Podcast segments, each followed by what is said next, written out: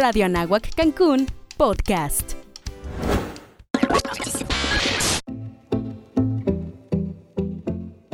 Somos Cancún. Viaja en el tiempo y aprende sobre la creación de esta hermosa ciudad a través de 50 años de historia. Escucha relatos, anécdotas y experiencias de sus fundadores.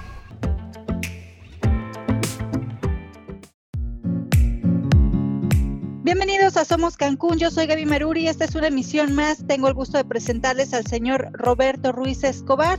Él es técnico en electrónica aeronáutica y llegó a esta ciudad nada más y nada menos que en febrero de 1975. Señor Roberto, ¿cómo está?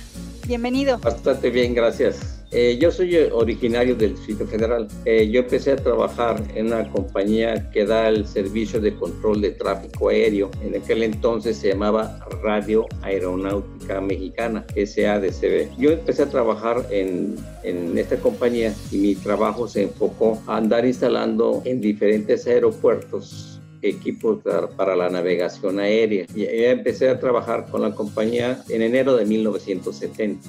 Previo a que me contrataran, nos dieron unos cursos de seis meses en equipos para la navegación aérea. Desde la Ciudad de México. sí, en la Ciudad de México. Y de ahí aeropuertos como Nuevo Laredo, Ciudad Obregón, prácticamente cuatro años y más. Y en febrero de 1975 me informan que tengo que venir al aeropuerto de Cancún a instalar los equipos de navegación aérea denominados BOR-DME. ¿Qué significa porque eso? El BOR es un radiofaro omnidireccional de muy alta frecuencia. Esos equipos son los que trazan los caminos del aire. Okay. Los aviones seguían en base a esa, la información que proporciona ese equipo. Aunado a ese equipo hay uno que se denomina DME, es un equipo medidor de distancias. De esta manera los aviones saben la ruta que llevan porque seguían con el equipo BOR y a la vez saben la distancia a la cual se encuentra el avión con respecto al aeropuerto donde va a llegar y el control de tráfico aéreo se basa en la coordinación que tienen eh, los pilotos con los controladores de las torres de control, apoyados en la información de dónde están, a qué distancia se encuentran y a qué altitud se encuentran. De esa información se la proporciona el piloto y así coordinan entre controlador y piloto lo que son las salidas o llegadas de un aeropuerto a otro. Entonces vine a instalar esos equipos aquí al aeropuerto de Cancún en febrero del 1975 porque eh, me informaron que el aeropuerto de Cancún, el nuevo aeropuerto de Cancún, porque antes había un aeropuerto inicial que hubo en lo que es ahora la Avenida Cava, el aeropuerto se iba a inaugurar en marzo, a finales de marzo de ese mismo año. Un mes después de que usted... Un mes después de que yo llegara. Llegué y en los pocos lugares para hospedarse que había en Cancún, que apenas en el mero centro, algunos pequeños hotelitos. No encontré dónde hospedarme, entonces me tuve que ir a Isla Mujeres. Yo ahí en Isla Mujeres conseguí hospedaje y me cruzaba en el primer barco de, de Isla Mujeres hacia Puerto Juárez, salía a las 7 de la mañana. Llegaba y ahí estaba un camioncito, era de aeropuertos y servicios auxiliares que llegaba personal de, al aeropuerto. ¿Iba por ustedes hasta el muellecito? Casi, casi el muelle, lo poquito que había de Puerto Juárez había gente del aeropuerto que vivía por ahí en Puerto Juárez. Iba por ellos y yo me les colaba para irme al aeropuerto. Trabajaba todo el día en las instalaciones de los equipos y tenía que tomar el último barco de regreso a la isla. Salía a las 6 de la tarde. Si no lo alcanzaba, me tenía que quedar a dormir en el muelle de Puerto Juárez. ¿Y le llegó a pasar? No, no, afortunadamente no. Qué bueno. Entonces, así fue como, como llegué aquí a Cancún. ¿Por cuánto tiempo vino en esa ocasión? El tiempo necesario para que los equipos quedaran instalados, operando. Para que quedaran operando, hay un avión de la SCT, que es de Aeronáutica Civil, que hace las pruebas a todos los equipos de navegación aérea, que se llama certificación de los equipos. Se hicieron las pruebas de certificación, les dieron el visto bueno y ya quedaron operando oficialmente para poder ser utilizados para la aeronáutica. Eh, conjuntamente con los equipos de navegación aérea, apoyé en la instalación de los equipos de comunicaciones de la torre de control. La misma compañía para la que yo trabajaba, Radionáutica Mexicana, es la que también se dedica a todo lo que es control de tráfico aéreo. Y eso quiere decir también los radios por medio de los cuales se comunican y todos los aparatos que hay en la torre de control. Exactamente. Mi trabajo era dejar operando los equipos de comunicaciones para el control del tráfico aéreo de la torre de control y los equipos que utilizaban los aviones para la navegación aérea. Estuve prácticamente todo febrero y marzo. Una vez que se inauguró el aeropuerto, creo que fue el 29 de marzo, que estaba aquí durante la inauguración, eh, vino el, presidente Luis Echevarría en aquel entonces. El 29 de marzo me decía de 1975. Correcto. Se inauguró el, el aeropuerto, entonces ya quedó oficialmente funcionando y yo tenía que regresarme a la Ciudad de México porque mi plaza estaba en México. Pero en ese inter que yo estuve aquí trabajando, ahora sí que me fui enamorando de las bellezas naturales de Cancún y sus alrededores y de Isla Mujeres, porque me tocó vivir en Isla Mujeres de aquel entonces. Eso me invitó a pedir mi cambio a Cancún y como se requería personal que atendiera los equipos de la torre de control y los de navegación aérea, entonces eh, no hubo ningún inconveniente por parte de la empresa y me dieron mi cambio a Cancún sin ningún problema. Les quedó como anillo al dedo a ambos. Exactamente en el Inter, que me daban ya mi cambio de plaza, en lo que arreglaba mis trámites administrativos, yo venía cada 15 días de la Ciudad de México a Cancún para darle mantenimiento a los equipos, verificar que tanto los equipos de la torre de control como los de la navegación aérea estuvieran funcionando bien. Hasta que ya en julio de 1975 ya me viene con todo y, mi menaje de casa. En ese Inter de ir y, venir de la Ciudad de México conseguí una casita en la Supermanzana 23 Okay. En la calle Roble, número 13. Prácticamente la Supermanzana 23, se lo ubica, está en el mero centro, donde está la DO y todo eso. Prácticamente la Supermanzana 23 era lo último de la zona urbana de Cancún. Todo lo demás era selva, no había construcciones, nada. Entonces conseguí la casa, ya llegué con todos mis muebles y mis chivas y no teníamos corriente eléctrica. Y... O sea, las casas eran nuevas y aún no tenían energía eléctrica. Exactamente. Eh, la infraestructura pues todavía no llegaba hasta allá. Ajá. Cerca de ahí, de donde yo vivía, había varias casas de que eran del Hotel Camino Real, donde tenía su personal del hotel y ellos les daba corriente eléctrica por medio de una planta de emergencia, una planta generadora de corriente, de las 6 de la tarde a las 10 de la noche. Entonces, pues yo, como sé de electricidad y todo eso, pues fui y me conecté a esa plantita. Así que tuve, teníamos corriente eléctrica cuatro horas al día. Había que aprovechar para que el refrigerador me enfriara un poquito algo para meter algún alimento, algo así. Así fue como inicié eh, a vivir aquí en Cancún. Ahora bien, con respecto a lo que es el aeropuerto de Cancún, octubre de 1978, la Secretaría de Comunicaciones y Transportes absorbió a la empresa Radionáutica Mexicana. Al absorberla, a nosotros nos liquidaron, a todo el personal de Radionáutica Mexicana de toda la República, nos liquidaron y nos recontrataron. ¿Bajo la SCT? Bajo la SCT. Entonces ya cambió a CENEAM, Servicios a la Navegación en el Espacio Aéreo Mexicano. Wow. Está muy largo, la, iniciales es CNEAM. Servicios a la navegación en el espacio ah. aéreo mexicano. Eh, es correcto. Yo estuve solo como técnico prácticamente seis años, hasta que las mismas necesidades del mismo aeropuerto se incrementaron las operaciones aéreas. Al incrementarse las operaciones aéreas, empezaron a requerir eh, otro tipo de servicios de control de tráfico aéreo. Y para entonces yo solicité que me mandaran más gente del área técnica. Como apoyo. como apoyo, porque llegaban más controladores de tráfico aéreo, pero yo era el único técnico. Y eh, cada vez requeríamos más, más equipos. No me daba abasto, pues eh, yo, yo solo dar servicio, porque aparte le daba apoyo técnico al aeropuerto de Cozumel. Oh, también se trasladaba ya para dar mantenimiento y se regresaba a Cancún de base. Correcto a los mismos equipos de torres de control y de navegación aérea. Periódicamente también a los de Chetumal. Eh, básicamente yo era el especialista de la región. Entonces me empezaron a mandar apoyo técnico. Realmente yo nunca pensé que fuera a crecer tanto, tanto la ciudad como la zona hotelera y, luego posteriormente la Riviera, la Riviera Maya. Este aeropuerto, debido al incremento de las operaciones aéreas, para la, la misma seguridad de las aeronaves, se empezaban a incrementar otro tipo de servicios de control de tráfico aéreo.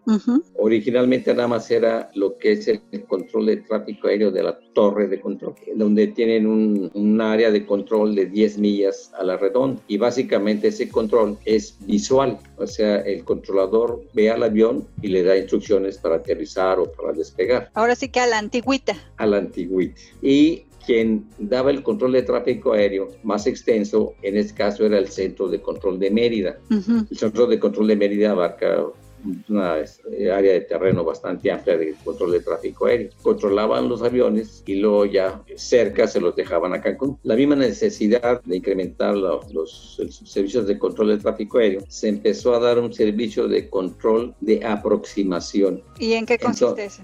Ese control de aproximación, inicialmente, por ejemplo, si despegaba un avión, el controlador de la torre de control tenía un, eh, margen de control sobre esos aviones hasta 10 millas náuticas alrededor. Posteriormente se lo daba al control de aproximación y el control de aproximación tenía control sobre esa aeronave hasta las 20, eh, 25 millas náuticas y el control de aproximación ya se lo pasaba al centro de control Mérida. Eso era en las salidas y en las llegadas el centro de control Mérida se lo, después de cierta a cierta distancia, a las 25 millas, se lo transfería al centro de control de aproximación. El servicio de control de aproximación lo controlaba hasta ya muy próximo y se lo pasaba a la torre de control, quien ya daba las instrucciones finales para el Entonces, todo ese tipo de necesidades y por la misma seguridad de las operaciones aéreas, se fueron incrementando equipos tanto de comunicaciones como de navegación aérea. Tuvimos que instalar unos equipos que se utilizan para aterrizaje por instrumentos. Sus iniciales ILS, todos en inglés, Instrument Landing System,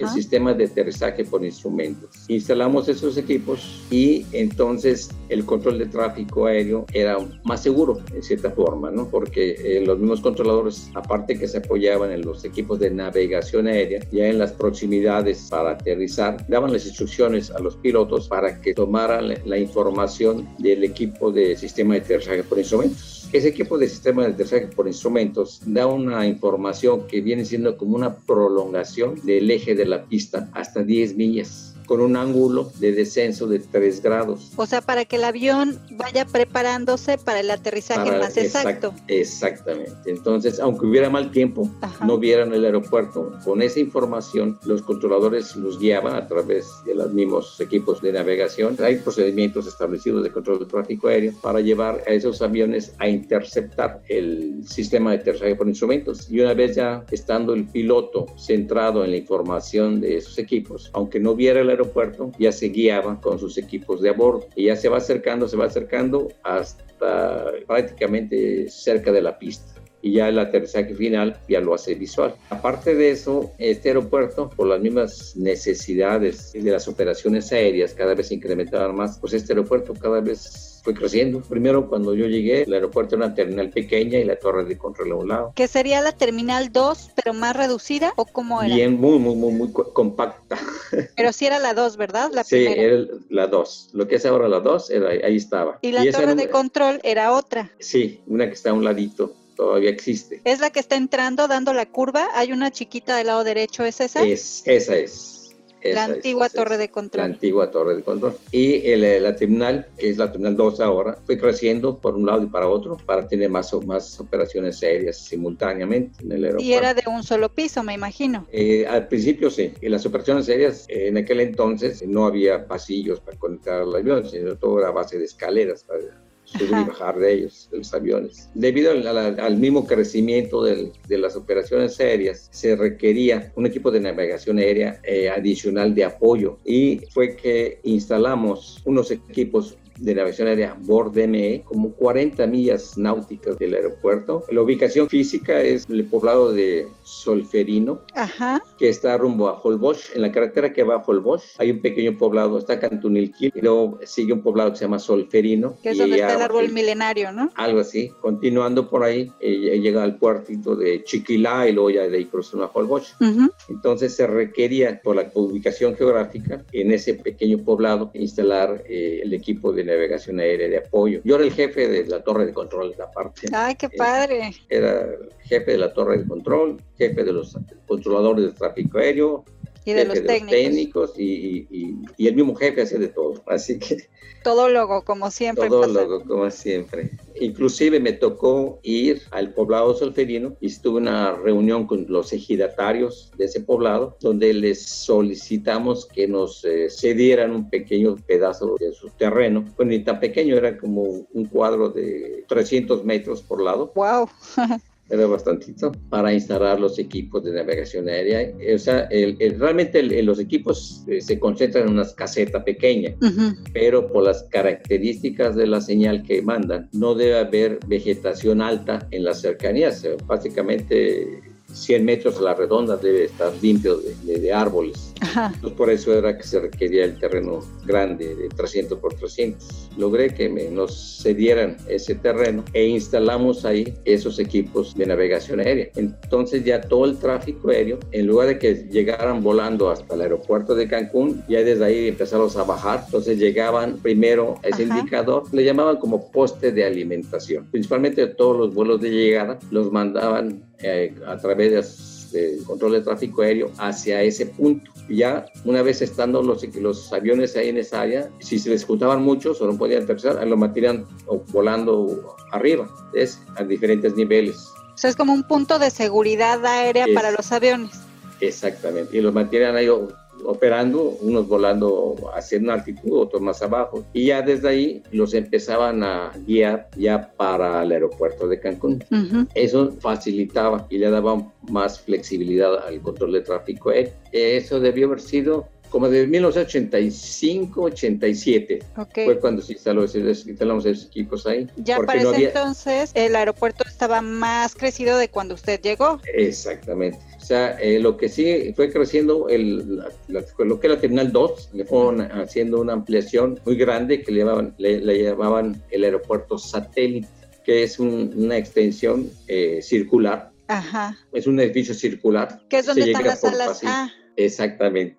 Se conectan a los aviones con, ya con pasillos. Sí, que ya queda en un eh, primer nivel. Ajá. Eso debió haber sido por ahí del 85, 87. Y como siempre, eh, Cancún se iba desarrollando por todos lados y la Riviera Maya empezaba, ya se veía la necesidad de hacer en Cancún un centro de control de tráfico aéreo, porque se estuvo dando primero torre de control, después aproximación y posteriormente se requería más seguridad por tanto tráfico aéreo que había. Y se instaló el centro de control de tráfico aéreo. Se construyó, por ejemplo, al llegar al aeropuerto, rumbo al Terminal 2, al dar vuelta en la curva, hay un edificio que tenía una torre y había un radar ahí arriba. Ahí se instaló esa, esas construcciones de CNA y es el centro de control de tráfico y entonces se requirió instalar un radar para apoyar las operaciones aéreas, pero ya con más seguridad de, control de tráfico eh, a través de, sistemas radar. Okay. Cada vez que había necesidad de, instalar nuevos equipos, eh, nos daban capacitación en los nuevos equipos que íbamos a tener y aparte la tecnología siempre iba evolucionando. Cada vez que había un cambio de equipos o de tecnología, nos mandaban a tomar cursos a las fábricas de los equipos. En este caso, este primer radar era francés, así que nos mandaban a tomar cursos a Francia, a las fábricas. Por un lado aprendíamos y por otro lado nos servía para ir conociendo el mundo. Qué padre, ¿no? Y así fue como eh, tomamos este, los cursos de capacitación para el radar que se iba a, instalar aquí en el aeropuerto de Cancún. Llegamos nosotros después de la capacitación, llegó el equipo y participamos junto con los instaladores del radar en la puesta en operación del radar. Ese centro de control ya operado con el sistema radar fue en 1991. Ya para entonces, antigua terminal, que ahora las dos, ya no tenía espacio suficiente y adaptaron una terminal que le llamaban de aviación general. Cuando llegaban las avionetas y la aviación privada, la adaptaron y la hicieron otro, otro edificio terminal. ¿Qué sería el 3? Entonces, el A1. Ah. a ese le denominaban la 1, terminal 1. Ajá. La terminal 1 es a la que se le conocía como FBO. Originalmente era el FBO. Ok, y ya ahora es la terminal 1. La terminal 1. Cuando, cuando hicieron esa terminal 1 o la convirtieron la FBO en el 1, entonces la aviación general la mandaron a, a otra área, construyó otro edificio para lo que es la aviación general, la aviación privada. Ajá. Y ya había la 1 y la 2 Posteriormente, el servicio de control de tráfico aéreo de CENIA cada vez se fue incrementando y cada vez se fue modernizando. Entonces ya empezó a haber más personal en CENIAM. Obviamente, como iba creciendo la estación por las necesidades del servicio, pues cada vez teníamos más personal técnico, un montón de controladores de tráfico aéreo. Los controladores de tráfico aéreo de la torre de control y aparte los controladores de tráfico aéreo del centro de control. La misma necesidad administrativa, entonces ya se hizo un, un área administrativa bastante grande también aquí de CENEAM. Originalmente CENEAM, en aquel entonces, antes que se, se, instalara lo del radar, dependíamos de la gerencia regional que estaba en Mérida. Ya cuando se incrementó y se instaló el centro de control radar, ya se hizo una subgerencia de tráfico aéreo de Cancún. Empezamos a ser más autónomos en el aspecto de manejar los presupuestos pues fue creciendo y o reemplazo de equipos de control de tráfico aéreo nos daban la capacitación previa a nosotros para que instaláramos los nuevos equipos y siempre nos, nos estuviéramos actualizando. Hubo un cambio de equipo de sistema de comunicaciones. Fuimos algunos a tomar cursos de capacitación a Viena, en Austria. De dos meses estuvimos por allá. Ya con los nuevos equipos de comunicaciones se facilitaba más el control de tráfico aéreo. Ya los controladores trabajaban más ágilmente con su sistema de comunicaciones y aparte siempre apoyados en las pantallas del sistema sistema radar. El aeropuerto siguió creciendo y construyeron la terminal número, lo que ahora es la 3, y, y, construyeron la segunda pista del aeropuerto. Que eso ya es más reciente. más reciente. La segunda pista del aeropuerto fue consecuencia de la construcción de la terminal 3. Que era para vuelos internacionales, bueno, es para vuelos internacionales. Sí, exactamente, por vuelos internacionales. Ya con la segunda pista, en la segunda pista también se requería equipos de sistema de aterrizaje por instrumentos cada vez que se que crecía algo del aeropuerto o de las pistas, nosotros siempre teníamos que dar los servicios de, seguridad para los aterrizajes. Eso fue sucediendo al paso de los años y ya para en ese entonces dentro de nuestro organigrama de CENEAM, yo fungía siempre como jefe de los servicios de mantenimiento de, ingeniería. Éramos del departamento de ingeniería y yo siempre fui el jefe de, esa área durante muchísimos años, desde que llegué hasta que sentí que ya era demasiada carga de trabajo. Me absorbía demasiado trabajo y prácticamente era responsable de las 24 horas del día. Cada vez tenía menos tiempo para estar con mi familia. Entonces, cuando hubo la oportunidad, me salí de, de la jefatura de ingeniería y ya me quedé nada más como supervisor. ¿Eso en qué año fue? 2002, 2003, por ahí. Entonces mandaban a un jefe de ingeniería que me cubriera de México. Yo ya nada más me quedé como supervisor, pero supervisor de turno. Y ya podía llegar a casa. Ya tenía un poquito más de margen de pasarla con la familia. O sea, toda historia de este aeropuerto pues estuvo basada en las necesidades de crecimiento de, de la industria turística de acá, hasta que ya para más o menos en el 2000 14 más o menos, iniciaron la construcción de la Terminal 4.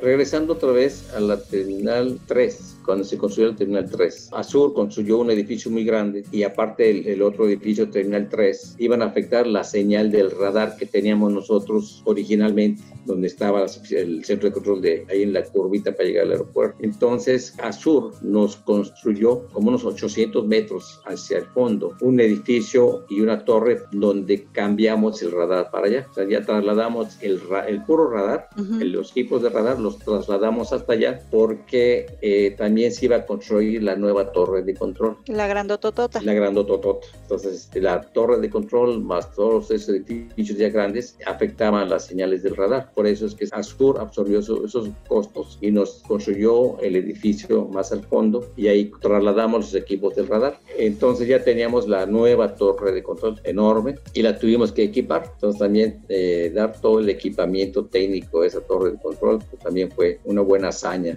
Entonces sí le tocó la construcción de esa torre, de la nueva. Sí, Sí, sí, sí. Y el equipamiento. el y equipamiento. Wow. Y aparte yo era el jefe del área de ingeniería, más todo el tipo de trabajos, pues prácticamente me lo vivía en el aeropuerto. Fue cuando decidí yo, ya cuando hubo la oportunidad, salí de la jefatura y ya nada más me quedé como supervisor. Entonces ya eh, mi trabajo era más relajado en el aspecto de tiempos. Y más o menos en 2013 empezaban a construir la Terminal 4 y precisamente la construyeron donde está el radar, o sea, donde habían mandado el radar allá lejos, ahí, ahí construyeron la nueva terminal. Lo que es la torre del radar que está allá, con su edificio técnico, quedó juntito a lo que es la terminal número 4.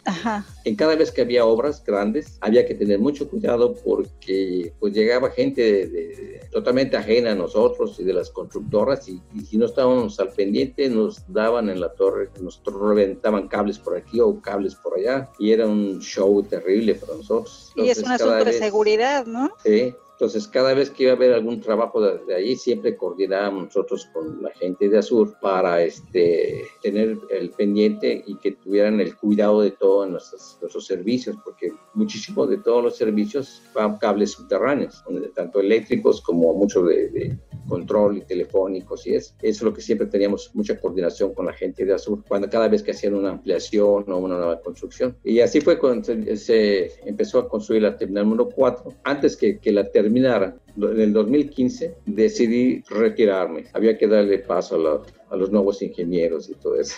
40 años después. 40 años después, pero con lo que ya había trabajado en México. Fueron 45, años de trabajo. Ininterrumpidos, además. Ininterrumpidos. Usted dimensiona lo que significó para el desarrollo de Cancún su puesto, su colaboración, su empeño diario durante 40 años. Así es así es. Me estoy orgulloso de haber participado en ese crecimiento del aeropuerto en lo, que es referente a mi área, que fue el control de tráfico aéreo. Siempre atento a todas las áreas, eh, cuestiones técnicas, el equipamiento nuevo, todo eso. Y la responsabilidad que conlleva que todos los equipos que se utilizan para el control de tráfico aéreo funcionaran siempre al 100%, porque ahí no puede haber errores. E incluso eh, muchos de los equipamientos que se tienen, o sea, prácticamente todos los tenemos, tanto de comunicaciones como de navegación aérea, todos los equipos están duplicados y muchos de los sistemas de navegación aérea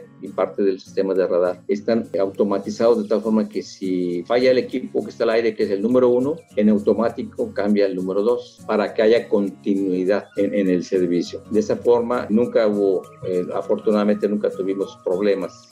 Retomando algo la historia también de Cancún. Nos tocó el primer huracán, ya estando aquí el Gilberto en el 88. Previo a la llegada del huracán, nosotros estábamos en la torre, torre de control pequeña, ¿no? la original que había. Resguardamos todos nuestros equipos lo más que pudimos, lo que pudimos desmantelar para guardar y proteger. Una vez que ya hicimos esto, ese resguardo, eh, estuvimos hasta donde nos lo permitió el huracán y ya nos fuimos a, a resguardar a nuestras casas. Eso fue la noche del día 13 de septiembre del 88. El huracán Gilberto duró prácticamente 24 horas desde que entró hasta que salió, pero afortunadamente no traía mucha lluvia, su desplazamiento era rápido, a pesar de que su radio de acción era enorme. Desde que entró hasta que salió, tardó 24 horas. Una vez que pasó el huracán, todos los que estábamos con nuestras familias, pues vimos que todo quedara dentro de lo posible en orden y nos fuimos al aeropuerto para ver qué podíamos hacer allí y encontramos eh, nuestra torre de control original, la parte de arriba tenía cancelería de cristal y de aluminio. Había una estructura de, metálica que la le da cuerpo a toda la,